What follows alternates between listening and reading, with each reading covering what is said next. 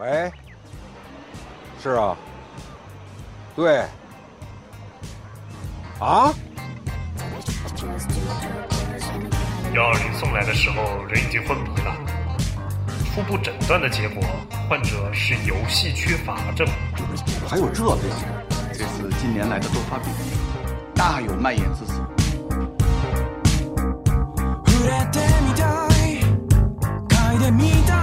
不知道 Steam 上有哪些好玩的游戏？那就来听蒸汽疗法吧，给您的游戏生活对症下药。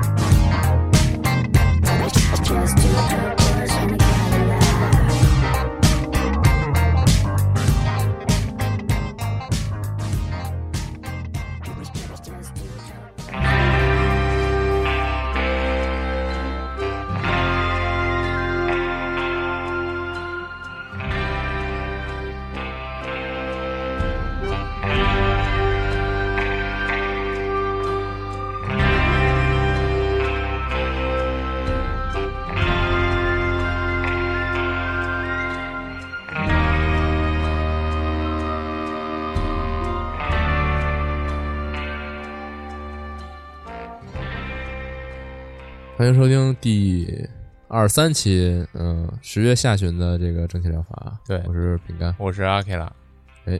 咱们这个节目这期节目上线的时候啊，应该有一期这个我们当年就是别当年了，就是一年前啊录录的这个 demo 节目，嗯，呃，传传说中的第零期，对，第零期节目，然后当时还略略显略显二逼，比较丢人。对，推荐的游戏也不是那么。专业，对不起。是，嗯，然后，然后我们在录制这期节目的时候啊，下一就是晚上的时候呢，就要准备开始录这个周年节目，也不知道到时候能说点啥。嗯，是，到时候等周年节目出来之后，大家听一听，然后如果能给给我们一些反馈呢，比如说节目有没有什么好想法什么的，也欢迎大家给我们留言啊。嗯虽然说已经很久没有人给我们留过言了，那你在这儿说也没什么用啊。嗯，你在这儿说啊也没关系在这儿说就可以了经是嗯，对，没事，无所谓，行大家都能听见就行。行吧反正节目都听。嗯，行，那这个十月下旬啊，就是十月上旬，我们上期录的时候呢，发现一个问题，就是没什么游戏可说了。然后发现十月下旬呢，爆多游戏，嗯，可能大家都仔细等着这段时间。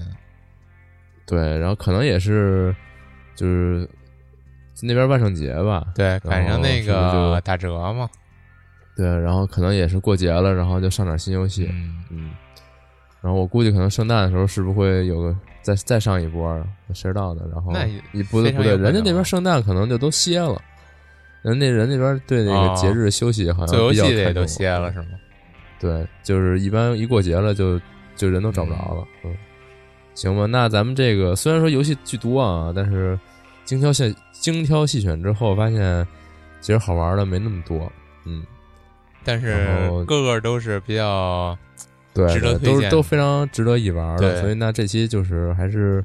阿克拉来开始先开始吧，然后我来啊，行，这期换成我来先开始，对，嗯，那吧，直接对直接进入这个建游环节了啊。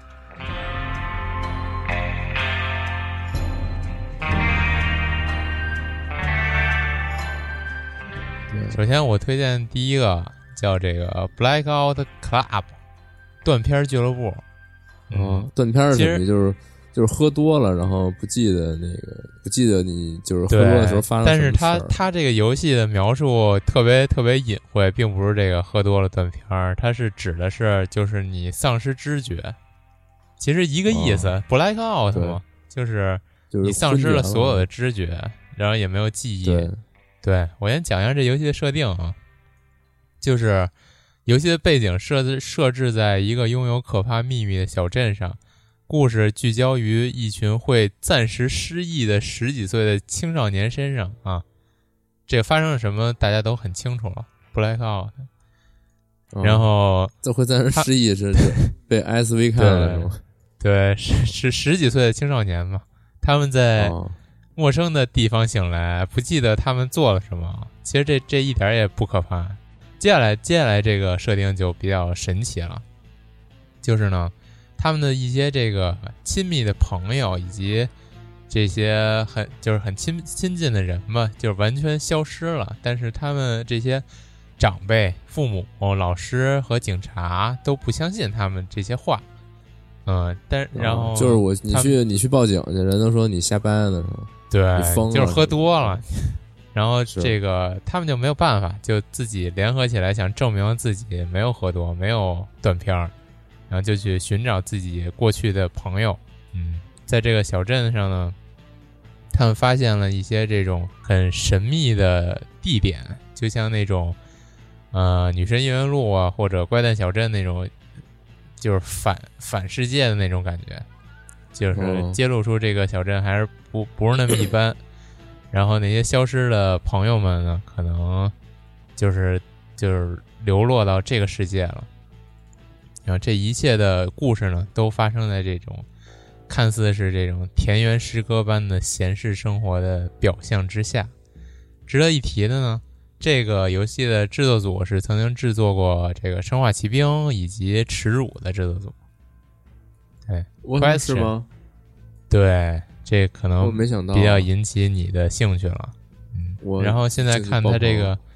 看他这个 PV 制作水平也是相当的高，然后看讲着特别恐怖，嗯，对。哎，就看生化奇兵不就是走的这种路子吗？但生化奇兵啊也是，其实生化奇兵初对代啊。我我自己也不敢不太敢玩，挺恐怖的对，然后他走这个这个讲故事这些运运镜啊、场景啊、设定啊，都挺生化奇兵的，就是是是那个感觉，觉得还挺不错的。然后现嗯在也是 Early Access，但是它这里边这些就是嗯中间出现那些恐怖的东西是邪教吗？还是什么呀？那我还不知道，它应该不是邪教，它这个是那种比较奇幻的设定，哦嗯，应该不是邪教偏，那个精神恐怖对那块儿对对，就跟那个 Strange Things 还是叫什么那个差不多，嗯，那就，那就不猜了啊。那先这样吧，行，下一个，嗯这个我我个人是强烈推荐啊，推荐尝试，对我一听生化奇兵，然后那我我也强烈推荐，嗯，虽然我根本不敢玩。下一个说一个小品级的作品，叫《Qu- Quest Room》Hanon 吧，这叫密室。后边这个我真的不知道什么意思，然后上网查了一下这个汉农加农，对，加农还我不知道。Hanon 真的我也不知道，一开始他以我以为他是个埃及神，但是也查不到他这个名字的由来，就无所谓了。他这个游戏讲的呢，就是一一听这密室就很明显就是一个密室逃脱，但是呢，它发生的这个地点是在古埃及的墓室里边的密室逃脱。你困在一个就是充满了四周都是墙壁，然后墙上都是那种密码形式的壁画，你要通过解破解这些密码，然后来逃出这个密室，然后在规定的时间，它作为这个规定时间的这个上限呢，是你这密室里的氧气是一定量的。你在这时间没有逃脱的话，你就氧气不足而缺氧而死了，就这么设定。嗯、因为密室逃脱还是挺常见的，但是这种古埃及墓室的设定我还挺喜欢的，所以在这儿稍微提一句。推荐等级也是推荐尝试吧，不一定就是推荐购买，嗯，就推荐浏览。对嗯，比较比较小众独独特一点。对，嗯，就是一个小品级的游戏。那直接说下一个了啊。嗯，下一个是一个我这个月首位推荐的一款游戏，就是？大作，等了好长时间，它终于上了，叫做《Do Not Feed the Monkeys》，不要喂食猴子。嗯，哎，听这个名字，你觉得这是一款什么游戏呢？我也不知道，这能听得出这是什么游戏啊？哦，反正我其实我也看见这个了，但是我也没看哦没太看懂。我一开始听这名字，我还以为是这一个什么，那叫动物园经营，或者是怎么着那种特别轻松的、搞笑的那种游戏呢。但是哦其实并不是，它是一个这种，嗯、简单来说就是暗网黑客生存模拟器。啊、哦，暗网是什么？相信大家应该都知道，我也不再多多解释。懂的人多。这游戏就是说，你作为一个相当于黑客或者说这种情报贩子的角色，你通过呢在网络上这个暗网上来购买一些已经设置好了的摄像头、隐蔽摄像头，来观察别人的生活或者是一些呃街景啊、街道的事物或者房间内的事物，然后以此呢。就是你不停的来观察这些摄像头，来获取情报，然后再把这些情报结合你的处理，然后再去卖钱。这么说，大啊这种摄像头感觉好多地方都能看见，什么就是什么意思？就是你如果没事闲的会找一找这个外站呢，你有时候会啊看到那种对就是对对满网页都是对摄像头的那种那种那种网站，对，就是满足一些那个包括什么偷窥交通摄像癖，头啊，嗯还，有偷窥那个癖人的心理。超市监控啊，对，这就是类似的，但是这个比那个还要可怕，因为你之前也说了，之前是那种交通摄像头或者超市摄像头，这个有一些就是安装在你家里，然后这个当事人并不知道。对，其实这种其实挺常见的，，对，然后也觉得挺恐怖的，嗯嗯，接着说吧呃就没准现在你家里就有一个摄像头来观察着你的生活。嗯，啊这之前不就是说那个是什么手机，那摄像头会就是会会那个凸出来，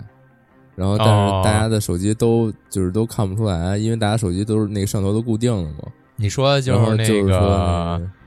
那叫什么呀？云信息，就是类啊，似于、这就是泄露嘛，对然后然后发现那个他手机啊动不动就那个摄像头出来看他一眼，对，然后太太太没溜儿，然后结果就出来看看。结果就发现这件事儿了，就是啊他这个恶性程序会对，会捆绑你的手机就是这所然后是就是这所说的那种大数据统计，然后就是你不知道的情况下，其实手机一直在监听或者是在看着你的生活，然后以此来获得数据信息原来是这样吗？不，你别瞎说了啊！啊！不瞎说啊，不瞎说，到时候这这节目该被毙了。接着说这游戏啊，接着说这游，戏，这游戏就是呃，你监视这些摄像头监视别，人卖钱，对，然后获得获得嗯这些信息，然后通过这些信息你的处理，然后再去转卖，然后换换钱，或者说通过一些威胁啊，或者是交易的形式来获得收益。嗯嗯，这个乐趣呢就在于，呃，你就是它这个信息不是那么明显的，就是你真的是通过看一个这个视频，但是它这视频是用那种像素动画来呈现的，你看一段这个像素动画来，那个你自己获得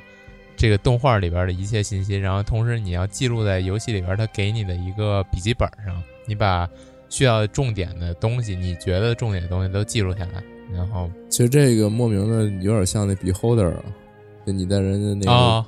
个屋里装摄像头，对对然后你把人家生活记录下来，然后上报给这个上级，嗯，然后这个比那个要轻松一点的，就是你哦。整天不光是沉迷在你这个网络上，同时呢，你还要应对一些快递啊、房东啊，你需要在你这个有限的这个房子里边生存，你还要出去去超市买一些生活必需品，就是其实还是一个生存模拟的形式，但是你主要是通过这个摄像头来获取你的金钱。一开始他会给你几个固定的摄像头，在之后呢，你在这个摄像头的里边已经榨取完你需要的钱之后呢，你再用这些钱去开设新的摄像头，嗯，所以还是满足一些人的这个，呃，怎么说呢，癖好吧。然后说回这个游戏的题目，就是不要喂食猴子，它有一个隐喻在，就是说。你作为一个这个黑客嘛，你绝对不能跟你所监视这些对象产生互动，嗯，因为你在这个监视的过程中，你会得到对象的一些信息嘛，你不能直接用这些信息跟对象联系，说，哎，我要怎么着你，怎，然后他就他就会知道，然后你你这个人，你你玩家就会陷入一个很不利的境地，有可能会被另外的。这些杀手啊、警察呀，就知道你的位置，就是就是这种设定吧，就是一定要做这个影子人，对，就是不能让别人察觉到你的存在。嗯，就是但但为什么叫不要喂食猴子呀？就是说那个你去动物园儿，嗯，就好像那个你看看动物，就是你只能看，你别别别逗它。对，就好像你只是这屏幕就好像动物园的铁栅栏一样，哦，对你只能看观观赏，不能产生嗯互动，不能让行他意识到就是里边那个是一就是楚门世界里的楚门，不能让他意识到他他能跟这个世界外边产生联系吗？就是这种感觉。嗯嗯嗯，行，下一个游戏了啊。啊，这个就是我就不用说等级了，就特别推荐，一定要买啊！不买不是人。这么好玩的，对，嗯巨喜欢，是不是暴露了嗯一些我的癖好？不好意思，我操，得，嗯，行，还下一个，推荐一些我之前说那网站吧？我靠，行，你都不告诉我啊？嗯，不告诉你，行，怕你犯罪。嗯，下一个啊，接着说，嗯，哎，下一个这个英文名我还真不会念，但是它这个中文名就是比较家喻户晓，叫《罪人》嗯啊，中国产的国产黑魂，对对对嗯，这这英文你会念吗？Sinner 还是怎么着啊？Sinner 行，就就这样吧行，就这样吧。啊，Sinner 救赎之路吧，嗯怎么着？反正这游戏大家该知道，肯定也都知道了。这个对，这个月下下下半下旬也上架了，对，嗯、就是一个 Boss Rush 一直想买的人也可以购买了。简单说一下，它就是啊，一共有七个 BOSS 吧，然后它到正式版它还就七个 Boss 呀。对它核心就是这个设定嘛，七宗罪嘛。打完了之后，是就很快就打完了呀？没有，它一是很难，二是你打完了之后，据好像是会有一个那个那叫什么呀？就是天梯模式，就是你要在竞技场里边把每个 BOSS 挨个挨个打一遍，就是轮着上，你没有停歇的那种。哦，好像甚至就是会是两两出现吧，还是三三出现，我也忘了。嗯，然后这设定就是一开始你是最强的，你每打赢一个 BOSS 之后，你身体上的一项能力会被取消，就是这种设定，反正哦挺硬核的那种。嗯，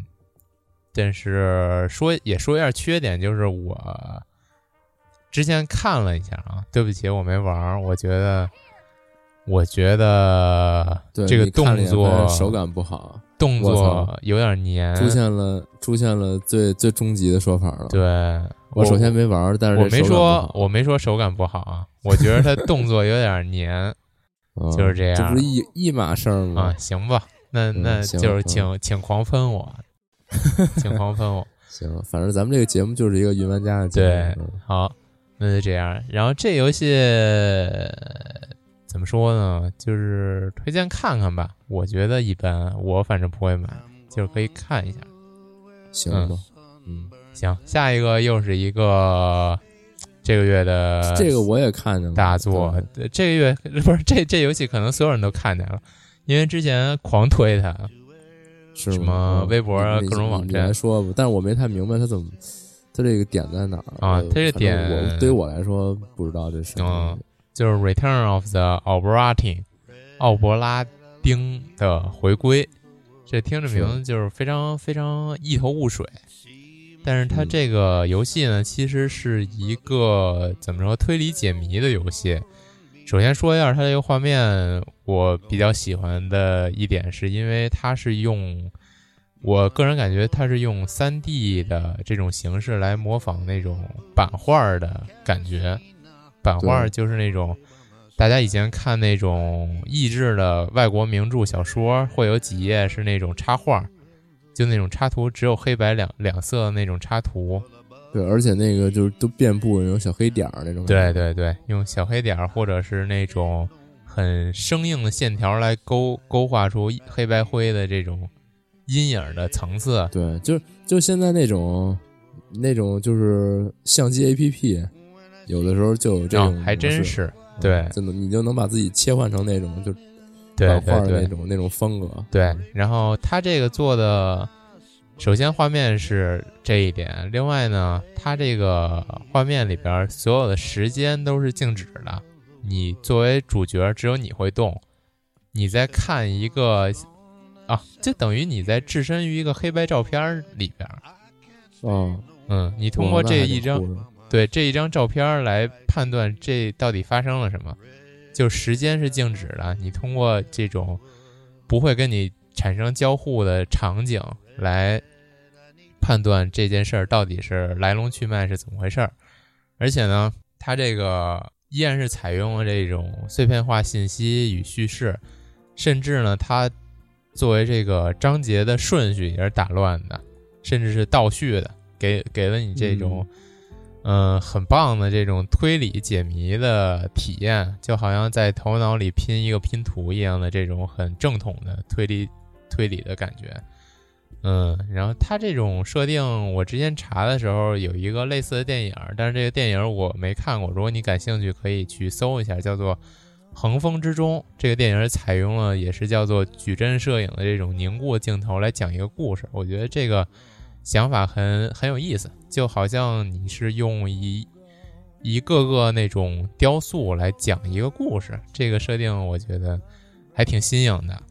嗯，如果你感兴趣的话，去搜一下。然后这个游戏呢，我是列为了推荐购买。嗯，对，那你会买吗？我会买啊。哦，行，那你要不买完以后说说感想吧？嗯，行，我争取现在。我觉得这还挺独特的，可能一般人才接真接受不了。我现在正好也，我其实就没接受啊，是吗？你你接受不了？你看看我啊，我看了看，然后没太看明白这东西是怎么玩的，然后我就有点奇怪。我正好现在也就是脱离这个很忙的时间段了，然后可能争取下期节目给大家说一下吧。行，又能摸了。行，好，那就说下一个了啊。下一个就是《The Witch's House》MV。这 M MV 是什么意思？MV 我真不知道是什么意思，但是它确实就是一个呃《魔女之家》的重置版。对，嗯，《魔女之家》这个相信也是如雷贯耳的一个 title。这个作为一个恐怖解谜游戏的游戏的。怎么说呢？非常经典的 IP，嗯，也是我的孔姐入坑作品。我觉得可能是很多人的这个孔姐啊，有可能，因为当时就是那会儿，就这种东西也不是特别流行，然后，突然出了几款特别带劲的，对。然后我也是玩这个是第一次玩这种类型啊。它相较于其他的这种孔姐做的是非常细致，它画面也好，或者是游戏的系统也好，做的特别细。然后就是有所有的这种孔姐的要素，就是比如说，可以说是他开创了一些孔姐的玩法，然后追逐啊也好，或者说是表世界、里世界这种切换，或者是就各各种各种吧，嗯，都是很有开创性的一款游戏。嗯，作为这回重置呢，我首先看到这个画面也是比之前提升了很多。呃，不知道是不是我记忆问题，我也没去查之前的画面，但是我现在就看 Steam 上这个图片来说，是提升了，因为之前它等于是基于那个 RPG Maker 做的，对，然后你现在它肯定不会做到这么顺滑，就是这个，对你包括人物的这个这个小小小小模型，这也不是说不上模型了，贴图图，嗯，对，图像。就人物的这个形这个形象，嗯，嗯，肯定没有现在这么圆滑，嗯。嗯，它所有这些图图片，我觉得都是就翻新成高清的了，嗯，挺挺不错的。这个算是推荐等级，我觉得是推荐尝试吧，或者是推荐浏览。如果你之前没玩过孔姐的话，建议你看一眼。如果感兴趣，最好下一个，下完了你可能就会爱上这这这一个类型的游戏了。对，而且说实话，这还真挺恐怖的。这恐怖吗？这个我觉得还挺恐怖的哦哦，对我你说恐怖，我要说一点，就是这个你像这种二 D 小像素的恐怖游戏，对于那种玩三 D 游恐怖游戏比较苦手、害怕这种恐怖要素的人，我觉得还是挺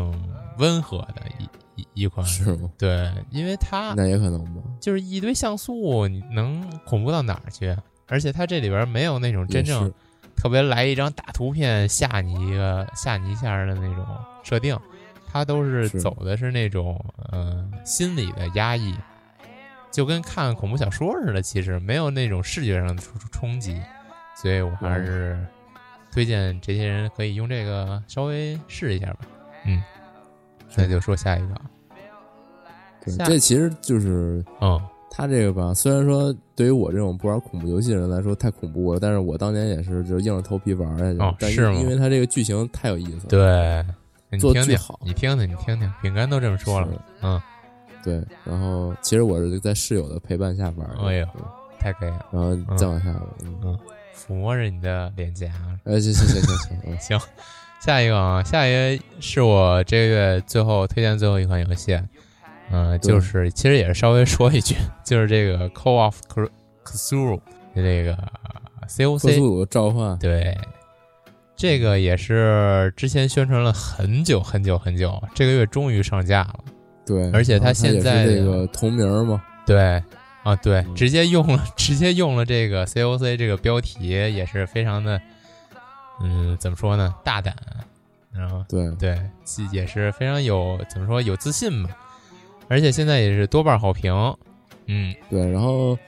这就换我说吧，因为嗯我同事实际上玩最近就是玩了它了，然后也比较细的把它给弄来之后，实际上我给的答案就是，嗯。他可能配不上直接用这个名儿。啊，是。对我现在看到的是大部分评价也是这样，对，就是它因为是个小成本、小团队制作，嗯。然后里边有很多东西就是非常偷懒儿，比如说你它里边的这个。因为它是类似于一个走路模拟那样的感觉啊是吗？到处走，然后到处看，然后跟别人去说话，交首先，其实我之前看他这个 PV，我觉得演出做的非常的怎么说，可以说低劣吧，就是不不不怎么行。他这，个就是非常他那个愣，动作啥的也特别傻，嗯然后然后里边甚至会出现什么，就是有人拦着你啊，然后你会发现那拦着你，甭管是哪这个人那个人都长一模样，太尴尬了。就是做得特别糙。然后，但是哦我同事呢，就等于说。他可能也是，他也比较喜欢这个克苏鲁的题材，可能也是给这个作品留面子。他就说一般，就是我问了他好几次，他给我的答案都是一般。我觉得一般，一般已经哎是可能就是不是很哦高的评价了。嗯对，嗯那好吧，喜欢这个题材的人还是可以期待一下《沉默之城》的。嗯，那个 PV 我还是相当认可的。对，这种游戏其实说白了还是得打。对那，东西咵出来，我还是哐哐哐把大触手都干爆了，那也不一定啊。爽一些。你这看你一开始选选的什么角色了，而且它这个主打的是那种怎么说克苏鲁桌游的那种跑团的感觉，就是你如果选一个什么侦探的，你不是走走的那你像这我搁我跑团必须得来一能打的，哦，不然太可怕了。哦，行吧，行吧。但是我其实我对于克苏鲁理解还是你不太能打，你打也打不过。是那那什么时候咱能咱能跑个克苏鲁的团呢？下回回国吧，嗯，行嗯，不可能了已经。嗯我靠。行吧，那那这个你的这个介绍就结束了，该我了。嗯，那由你来是继续。嗯，我来继续啊，我继续一开始先，咱这个别老克苏鲁，说一个这个轻松一点的，叫这个 Kingdom Rush 哎呦，Origins，怎么对怎么又是它这一老游戏，是这个王国保卫战嗯起源，老搞起源是吧？哦，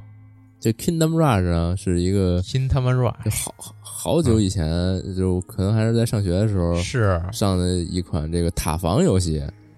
嗯，然后他还后来还出过好好几个那个资料片，嗯然后也是把故事延续一下吧。他们我都是在 iPad 上玩的。对，当时你还嘲讽我说这游戏特别缺，嗯，哦，我嘲讽过你吗？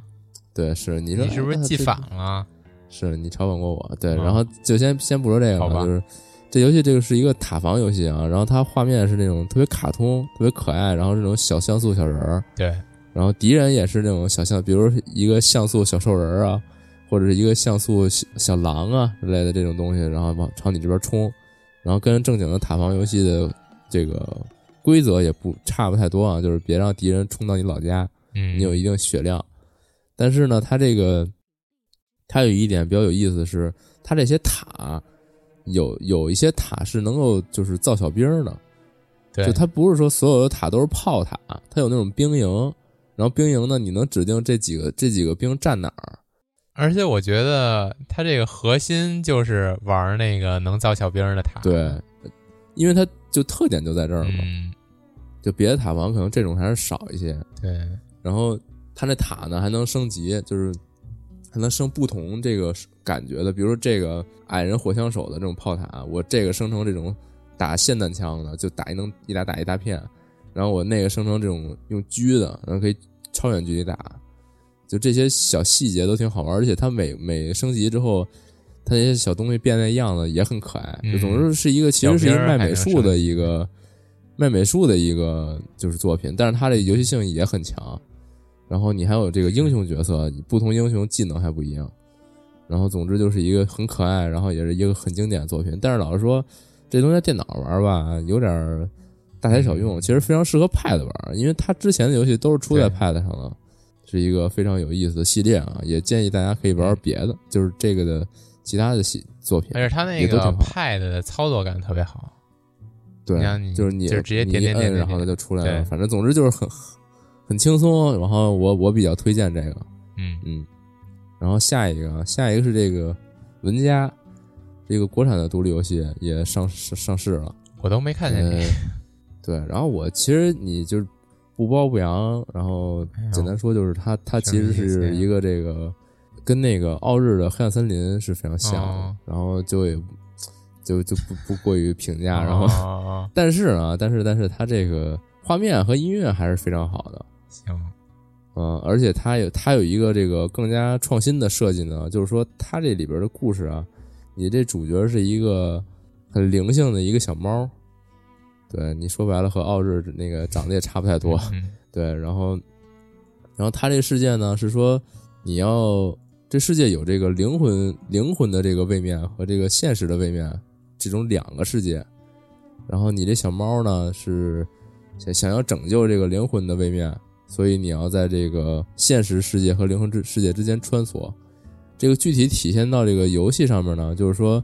呃，这就横版闯关嘛，然后是这种平台跳跃横版闯关，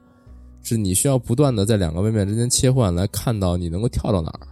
就比如说你你在现实位面，你你发现这儿没东西，但是其实灵魂位面这儿有一个台儿，然后你就要借助这个台儿往下蹦，就类似于这种设计，然后充充斥着它这个整个的这个过程吧。然后，他们在这个商店页面还特意说了自己的音乐方面的这个音乐和美术方面的这个做出的这个巨大的这个努力啊。然后，当然也看这个画面也是挺好看的。嗯，行。然后推荐，如果就很喜欢奥日呢，你就也也去玩玩这个。我觉得他这名字起的也跟奥日挺像。啊，反正这个就不多说了。反正多努力吧，多努力吧。嗯嗯。然后下一个，下一个是一个之前我就就就一直挺力推的一个游戏的一个嗯小小的一个创新啊，是这个王权权力游戏。就是王权呢，就是之前那个在手机上，就你出现一个一个卡片，然后你往左滑往右滑是两种决定，嗯，然后你可能需要顾及这个国家的这个四个，你是这国王，然后你可能要顾及国家的四个属性啊，比如说什么人民啊、军队啊。呃，商会啊，还有那个宗教，然后就是你的一些决定啊，会左右这些人的势力的高低。嗯，然后你比如说你你给这个人民搞得太搞得生活太美了，然后他们可能就造反了什么的。生活太美了还造反？就是他们权力太大了，就暴民就对吧？那生活太次了才应该造反。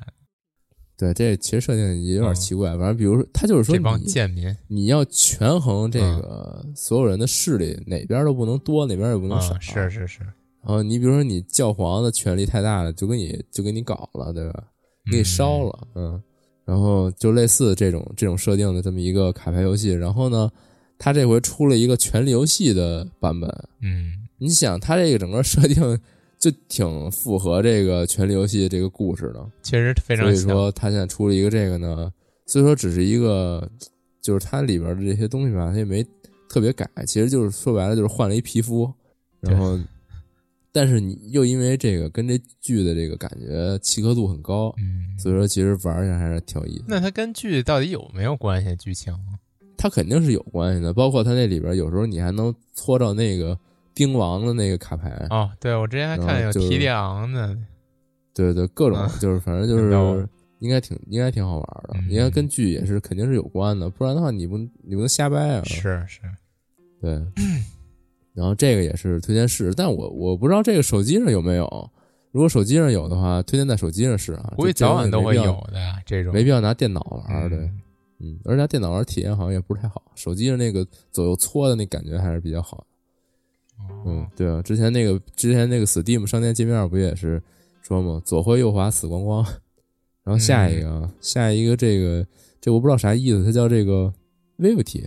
是、啊，这个我也看见了，后来反复考虑了一下，没加入，是不是？嗯，这也是一恐解，就对，这也是一恐怖解谜。然后它呢，说是就是也是类似那种 RPG Maker 那种感觉啊，对，就是平面二 D，但是我觉得它的这个。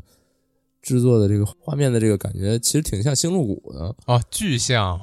对，就是就是它它那个更精致一些，然后整个场面场面也是更怎么说呢，就是那种挺可爱的，圆细致、圆圆滚滚的那种，嗯，对。然后查了一下，好像就是我当时还觉得，哎，这是不是用的那个直接用的星露星露谷素材？因为它实在太像了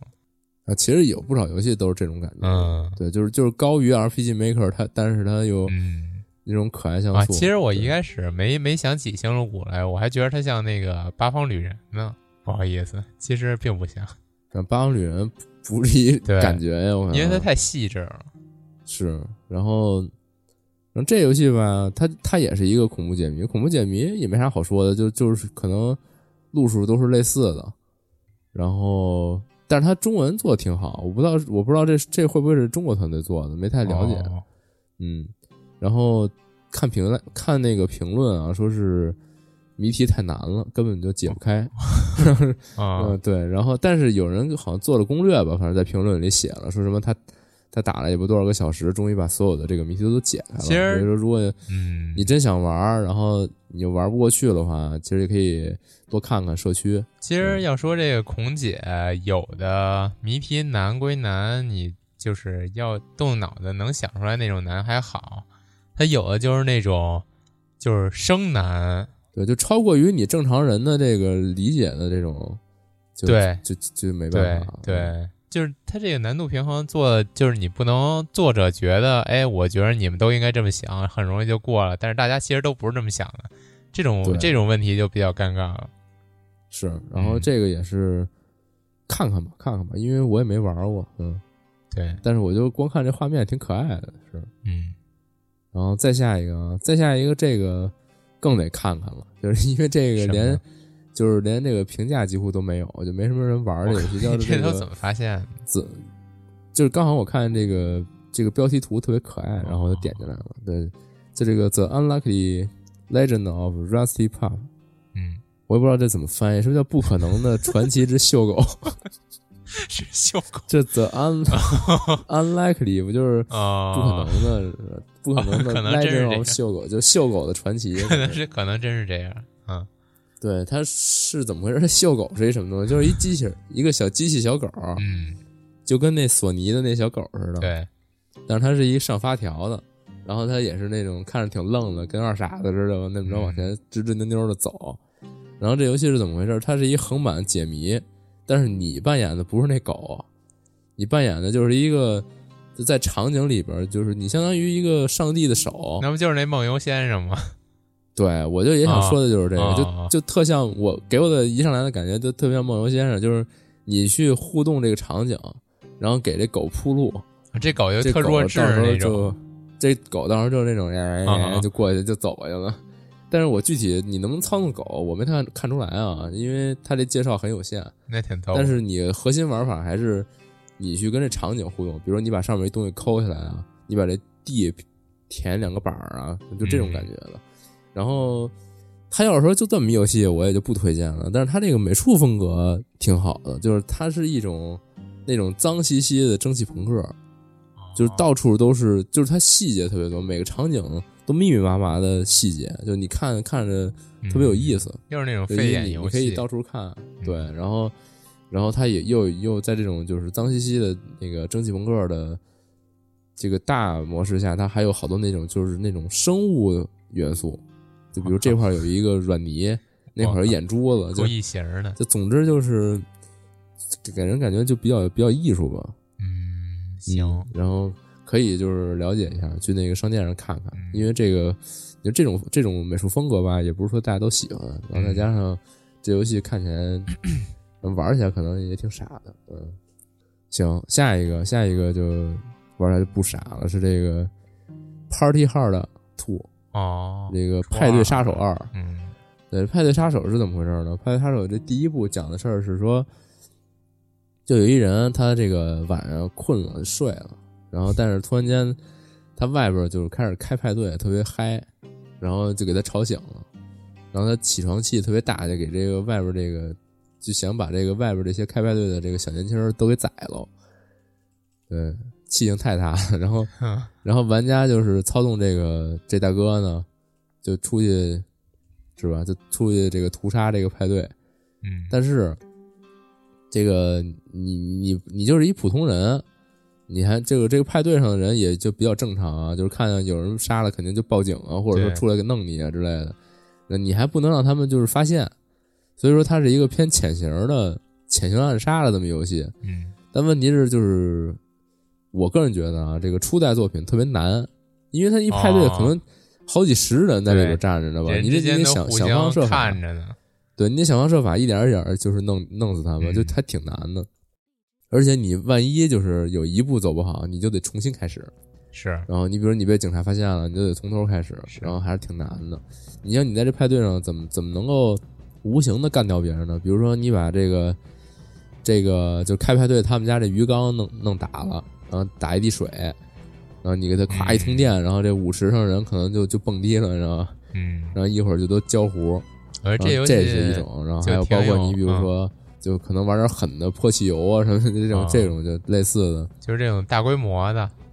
对，然后你也可以一个一个的，就是嗯，那个就是啊，给他勾引过来，然后给他弄垃圾桶里去，就这种。而这游戏就挺有那种美国杀人恐怖片儿的那种感，杀人狂的那种感觉的，对，然后这主角也是这个脸上戴一个那个对黑色星期五那种白的带点孔金，属面具，嗯，球鞋面具对，嗯。然后 然后这二代作品啊，咱刚刚说的是一代，然后二代也是跟一代就就是等于就是画面啊玩法上的一定的提升，再加上他这个 Steam 的这个介绍页呀、他说他是这么讲这么写的，说欢迎回到这个扩展的派对杀手宇宙，使用数百种方法干掉那些讨厌的派对常客啊，然后失失手覆灭贩毒集团，还行并保护地球啊，免遭外星人入侵。都是失手，所以说这里边肯定是嗯有一些恶搞的东西在里边，比如说你可能去搞派对，然后发现那里边是一个帮派团伙，嗯结果给他们全全撂了，然后有可能又发现外星人了什么的，这我猜的啊，嗯因为他是这么写的。对，然后可能因为这游戏本身就挺胡逼的，嗯，然后可能他意识到了这个玩的人可能更喜欢这个胡逼的内容，然后干脆就踏踏实实胡逼到底，然后就做出了这个二代作品。嗯。然后接下来呢是就是一些大作品了啊，首先是就是最近发售的这个《灵魂能力六》这个《刀魂六》这游戏戏我也挺想买的，对，哦，你居然是格斗游戏玩家，没想到，嗯，但是我我是真不不懂啊，不懂格斗游戏，但是呢，这次这个《灵魂能力》这次有这个杰洛特参加，啊，是有，对这个巫师的这个主角，然后因为他这属性也比较合适啊，他也使这个剑嘛，嗯。然后，然后他呢，在这个游戏里也，这个杰洛特也能使他那些法印啊，就是能给人打晕什么的，对就还还还挺还原的。然后这次呢，又又有这种自建人物的这个功能，然后就这次就看这个游戏上线以后的一段时间，微博上就能看到各种这个奇葩的那个捏人儿啊鲤，鱼王什么。给自给自己呃对嗯李人王还要给自己捏成胸贵皮卡丘什么。感觉他们那就是这游戏那个自建的那些要素还挺全的，对，我以为你说感觉这游戏这么便宜卖给他们亏了。是亏了。对，然后，然后呢，这游戏也宣布这个二 B 这个尼尔机械人形的这个哎主角还有二 P B 也会加入加入的战斗，对，嗯，然后他的这个你毕竟也是使使大刀的嘛，然后也是比较符合他这个这个游戏的设定，嗯，必杀技还挺好看对，然后又能在额外的作品中看到二 B 小姐姐了，啊。但是那个二 P 我不太知道是什么设定，就是整个是一个二 B 的反射，就变成黑发黑皮，然后白的那些衣服什么的，还挺好啊那我还真不知道，嗯嗯，那有可能就是一皮肤吧，嗯，也有可能嗯是啊，就是二 P 嘛啊，可能是嗯，是。嗯然后那个这就这样了，因为确实不懂。这 Steam 也有啊，如果那个喜欢玩这类的，可以试试。嗯自建人物也可以捏的特别福利。嗯，嗯，行，对。然后下一个是这个粉丝向的这个作品是《My Hero Wants Justice》，哦，我的英雄学院一人正义，然后这是之前先上对的主机就是一直平台是吧？一直说的这个啊，就是万代做的这个嗯格斗游戏啊。然后万代做的漫改游戏嘛，就大家都懂。对对，就反所有肯定就是粉丝粉丝粉丝向的这种感觉的作品吧。然后看底下评论也是说这游戏一点都不平衡，啊就只有这么几个角色能打，然后哦其他的都不行。你线上对战基本都是在使主角，哦，就是使这个轰总啊，或者说使这个绿谷啊，哦，或者是使这个就这这几个那个，头头你比如对你比如那个那几个大人啊，就是这小孩这一系列的，小孩儿就这个哦小孩儿这一系列的基本都不强，然然后可能那些就是更更更专业一点的那个大人那那那那一挂的人，嗯，都相当于强一点，对。然后平衡做也不好，啊但是喜欢这动画呢，就是还是可以玩玩的，行，贵吗？挺贵的吧？应该不是特别推荐，挺贵的。嗯，万代嘛，嗯，行行，接下来就是最后一个了，最后一个呢，这个但是在 PC 上对不起玩不着，哎就是什么呢荒野荒野大镖客哎二，救赎二。哎，对，它只登录在了这个 PS 和 Xbox 平台。你是不是也前两天刚刚玩穿？对我从它上周四发售的夜里，然后一直马拉松式直播，哦直播到这周四的，呃，也就是呃，怎么说呢？就是它它我就直播了一周，然后把它全部打穿，锦夜先锋包括它的包括它的这个支线啊，还有嗯这些悬赏啊，就所有这些能玩的吧，就除了那种就是可以无限玩的啊，比如说你你经营农场，或者说哦你去打猎、这种东西，几乎可以无限随便随便瞎玩。除了这些东西，所有这个游戏中给我设计好的东西，我已经全部干掉了，那行，你现在也是完成了嗯这个全全部直播吧，反正哦五十个小时左右，一个礼拜打了五十个小时。那你现在既然已经玩穿了，就可以疯狂评价，不用再担心有人喷你了。对，然后我的这个疯狂评价呢，也已经发到这个巴士这边的哦这个评测了。那行，那本期节目目到此结束，大家也是觉得这个，操，就是嗯，非常荣幸能够我能够这个有机会评测，然后还这个把这个全程直播下来，这哇这真的是一个，我觉得是本世代主机就是最好玩的开放世界游戏了，甚至我觉得它是嗯本世代主机最好玩的游戏了。嗯对，没有什么能够比它牛逼了。就它嗯这现在，因为它里边东西太多了，我没法在节目里说了，因为毕竟这个咱们是一个 Steam 为主啊，的节目。因为我我说一个玩不了的嗯东西，其实也挺是是尴尬。嗯，我这几天准备要去买嘛，我特别想先问你一点，它这里边能抓那些小动物吗？我不是就是听说它这里边这回动物的有什么好几百种，对是有好几百种，但是我操，并不能抓抓，我应好像并不能抓，你只能给它包了。哦，你把那小兔子拿起来，拽着它那尾巴，咵嚓就给它包了，就是特别血腥。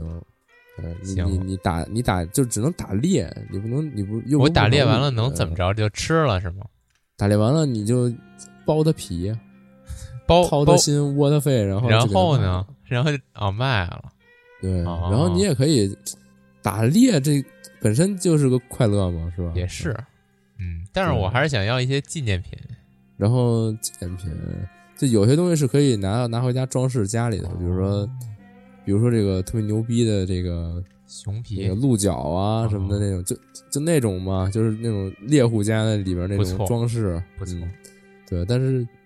具体因为我我是因为马拉松直播，所以哦，没有特别去玩这个 打猎的这些东西，所以说我也不好说。但是这游戏，